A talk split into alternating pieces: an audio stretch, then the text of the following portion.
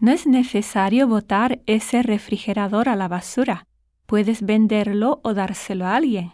Es exactamente lo que quería decir. ¿Tú lo quieres? ¿No crees que es mejor que nos vayamos?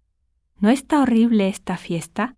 Sí, comparto tu opinión. Vámonos. Fue falta. ¿Viste? Debieron haberle sacado tarjeta amarilla. Sí, pienso lo mismo, pero ya solo quedan dos minutos de tiempo extra. ¿Podemos ir a ver la tienda de al lado? Como quieras. Como es tu cumpleaños, tú decides. Genial. Entonces vamos a un restaurante italiano. Confíe en su instinto. Yo al contrario le aconsejo que desconfíe de usted mismo.